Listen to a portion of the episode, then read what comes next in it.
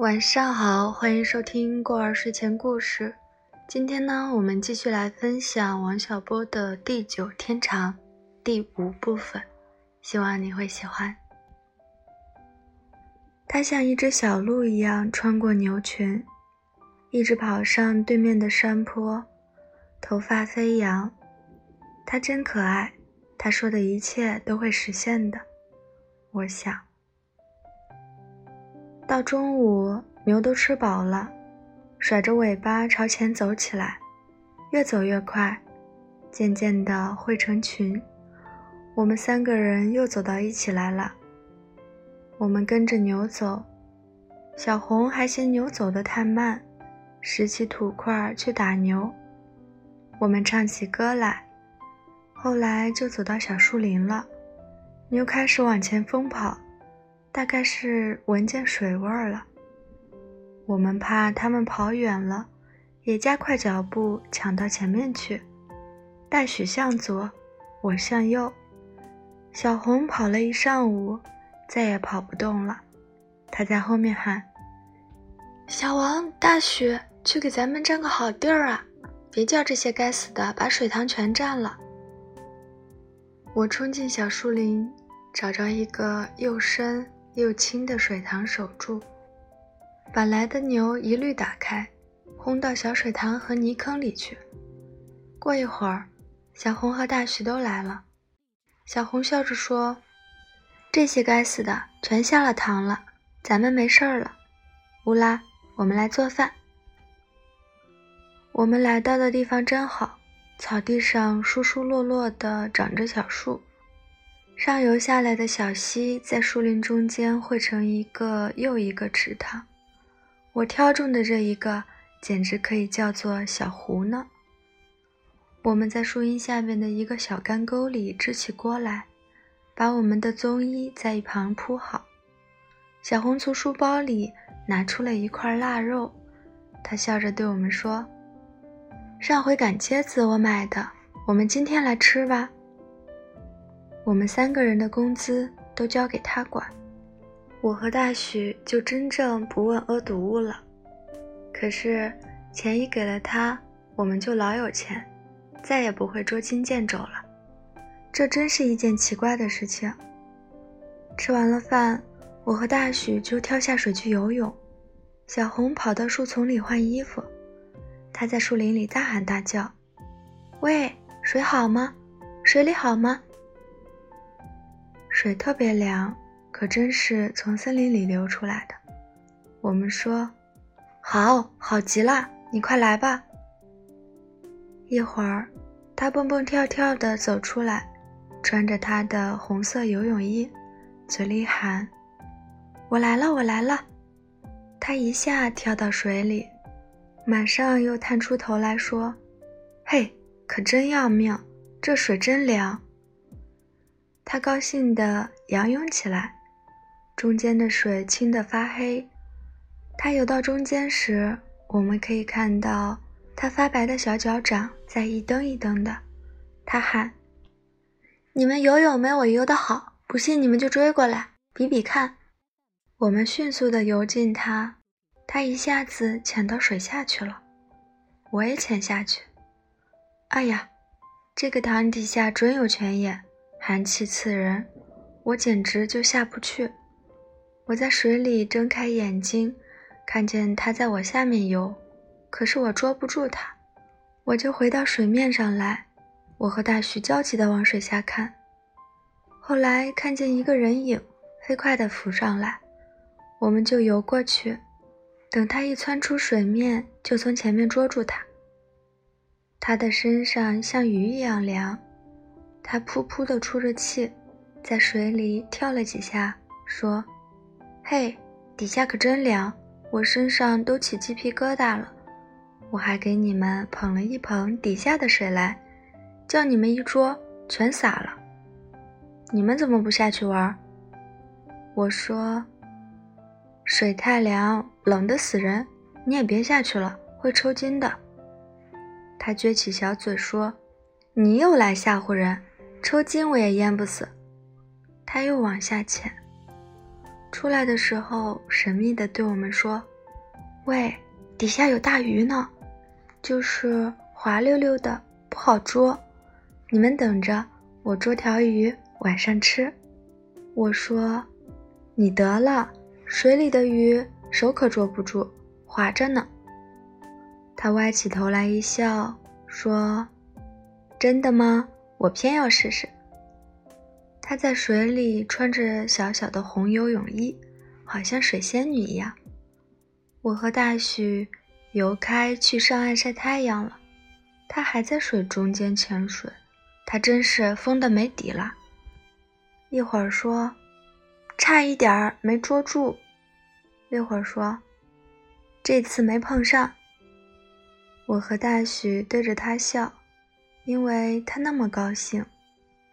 后来他下去好长时间才上来，他还在水下，我们就发现他上来的慢，动作不正常。我看大许，他也变了脸色。我们赶紧下水朝他游去，果然，他一露出水面就用手乱打着水，说：“我抽筋儿了，你们快来救我呀！”我们吓得眼睛都要瞪出来了。只恨爹娘没有多生出几条腿来打水，可是他还笑。你们吓得呲牙咧嘴了，别害怕，我不会立刻就沉下去的。可是我们紧张的心都要跳坏了。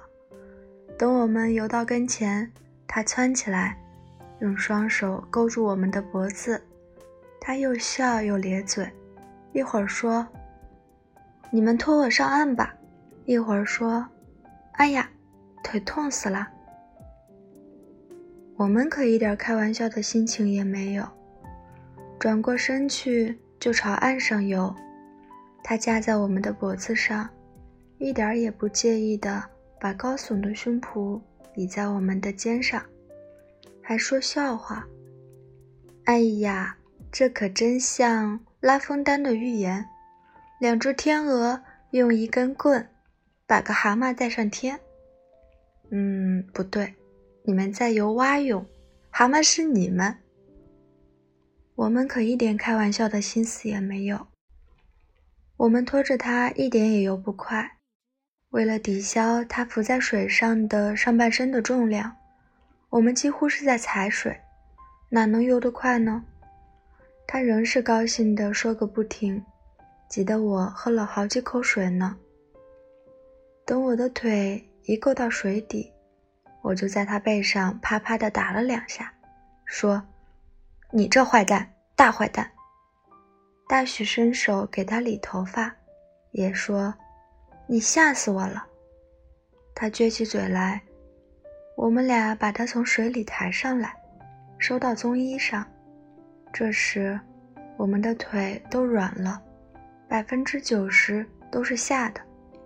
他喊：“抽筋了！”时，我们离他还有七八十米呢，我都不知怎么游过去的。在把他拖上水来之前，我心里一直是慌的。我真想多打他几下，让他再也不敢。我去给他捏腿，他不高兴地说：“你们对我太凶了。”我抬起头来一看，他噙着泪。他又说：“你骂我坏蛋时，哑着嗓子也喊，我怎么了？”他小声抽泣起来。我们都低下头去。后来，我抬起头来，小声说：“你不知道吗？我们太怕你淹死了。我看见你出了危险，吓得手都抖起来了。”他撅着小嘴看我们。眼睛里有好多愿意，看看我，又看看大许。后来，眼睛里的愿意一点一点褪去了。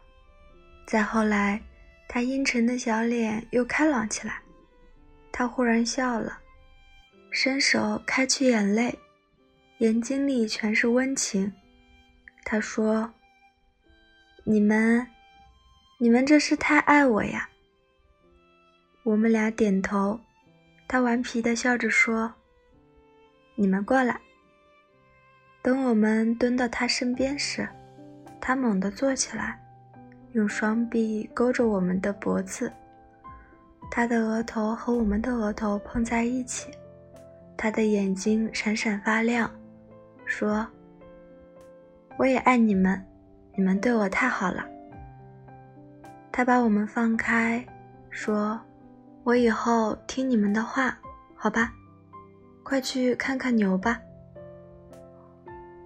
我们赶快穿上凉鞋去找牛，牛已经走得很散了。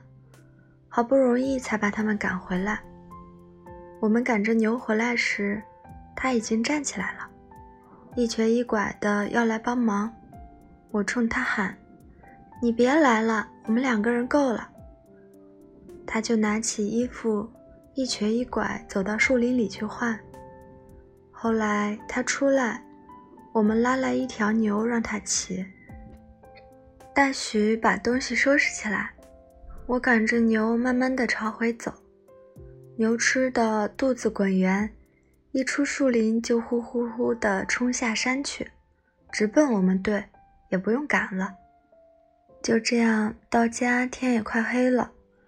队长在路口迎着我们，他笑嘻嘻地说：“辛苦啦，牛肚子吃的挺大，你们把牛赶到晒场上圈起来吧，牛圈叫营部牛帮站了。”我们就把牛赶到晒场上去。晒场有围墙，进口处还有拦牛门，是为了防牛吃稻谷的。晒场北面是凉棚，头上有一间小屋，原是保管室，后来收拾出来供教导员来对住。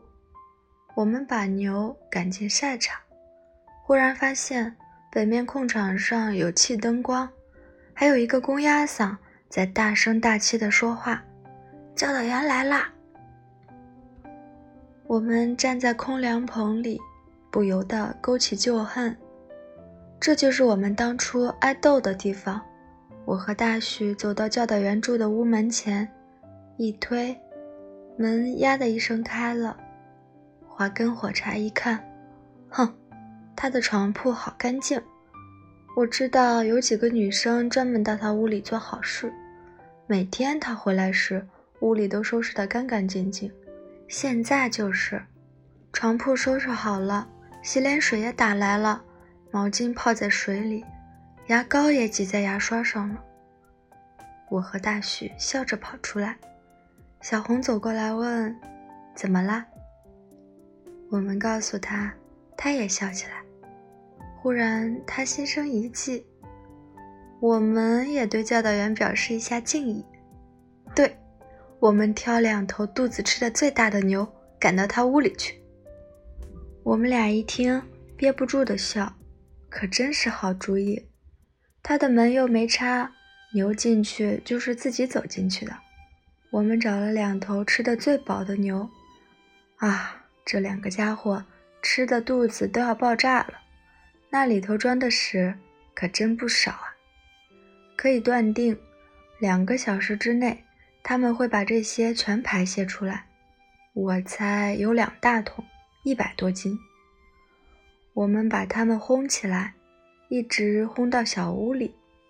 不一会儿，我们就听见屋里稀里哗啦的乱响起来，简直是房倒屋塌。后来就不响了。我猜他们在那么窄的房子里不太好掉头，他们也未必肯自己走出来。我们都走了，回去弄饭吃。吃完了饭，我们坐下来聊天，还泡了茶喝，就等着听招呼。可是教导员老说个不停，我们都挤到窗口看他。会场就在我们门前，我们数着人。一会儿溜了一个，一会儿又溜了一个，一会儿一个溜了一半了。教导员宣布散会，他也打了个大哈欠。我们看见他转过屋角回去了。大许说：“好呀，这会儿牛把屎也拉完了。”我们就坐下等着。过了一会儿，就听见远远的。教导员一声喊叫，他叫的好响，隔这么老远都能听见。我们三个全站起来听，憋不住笑。后来就听见他一路叫骂着跑到这边来。他说：“谁放的牛？谁放的牛？怎么牛都关在场上？”我们三个推开门跑出来，站在走廊上。小红说：“我们放的牛怎么了？”教导员。他一跳三尺高，大叫起来：“牛都跑到我屋里来了！谁叫你们把牛关在场上的？”我们七嘴八舌地说。牛进屋了，那可好玩了。你怎么没把门锁上呢？牛是冯队长叫关在场上的，牛居然叫营部牛帮站了。后来我们仔细一看，教导员的额头上还有一条牛粪印，就哈哈大笑起来。教导员大骂着找队长去了。小红大叫一声：“去看看！”他撒腿就跑。大徐也跟去了，我把我们的马灯点上，也跟着去了。啊哈！教导员屋里多么好看呐，简直是牛屎的世界。那两个宝贝把地上全拉满了，连个落脚的地方也没有。牛尾巴把粪都甩在墙上了，桌子也撞倒了，煤油灯摔了个粉碎，淹没在稀石里。脸盆里的水全溢出来了，代之以牛屎。毛巾泡在里面，多么可笑呀！教导员挂在墙上的衣服、雨伞、斗笠全被蹭下来了，惨遭蹂躏，斗笠也踏破了。我们站在那儿笑得肚子痛，小红还跳起来拍手。一会儿，教导员拉着队长来了，他一路走一路说。你来看看，你来看看，我进屋黑咕隆咚，脸上先挨了一下，毛扎扎的，是他娘的牛尾巴，我还不知道是什么东西，吓得我往旁边一躲，脚下就踏上了，稀乎乎，热乎乎的，这还不够吓人，屋里还有两个东西喘粗气儿，我吓得大喊一声：“谁？”这两个东西就一头撞过来，还亏我躲得快，没撞上。冯队长，这全要怪你！你怎么搞的？队长一路赔情，到屋里来一看，嘿，他也憋不住要笑。他说：“小王、小许、小邢，快帮教导员收拾一下嘛！”我们不去收拾，反而笑个不住。小红说：“队长又要派我们出牛圈呢，我们干够了。”于是我们笑着跑开了。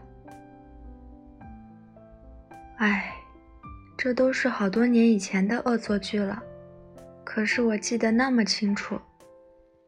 我常常一个细节一个细节的回忆，一切都那么清晰。我那时是二十一岁，大许和我同岁，小红才二十岁。人可以在那么年轻时就那么美，那么成熟，那么可爱。他常说他喜欢一切好人，他还说他根本分不清友谊和爱的界限在哪里。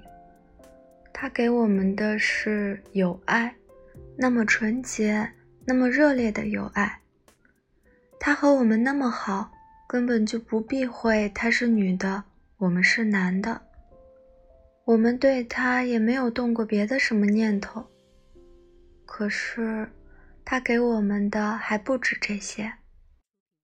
我回想起来，他绝对温存，绝对可爱，生机勃勃，全无畏惧，而且自信。我从他身上感到一种永存的精神，超过平庸生活里的一切。我们都学会了他的口头禅。管牛叫该死的，管去游泳叫去玩呀。他还会说：“嘿，真要命！”或者干脆就说：“要命！”他的记性好极了，看书也很快。有时他想和我们讨论一些有关艺术、哲学的问题，我发觉他想问题很深入，他的见解都很站得住。他爱艺术，他说：“有一天我会把我的见解整理出来的。”可惜他没有来得及做这件事，他病了。好啦，今天的分享就到这里结束了，晚安。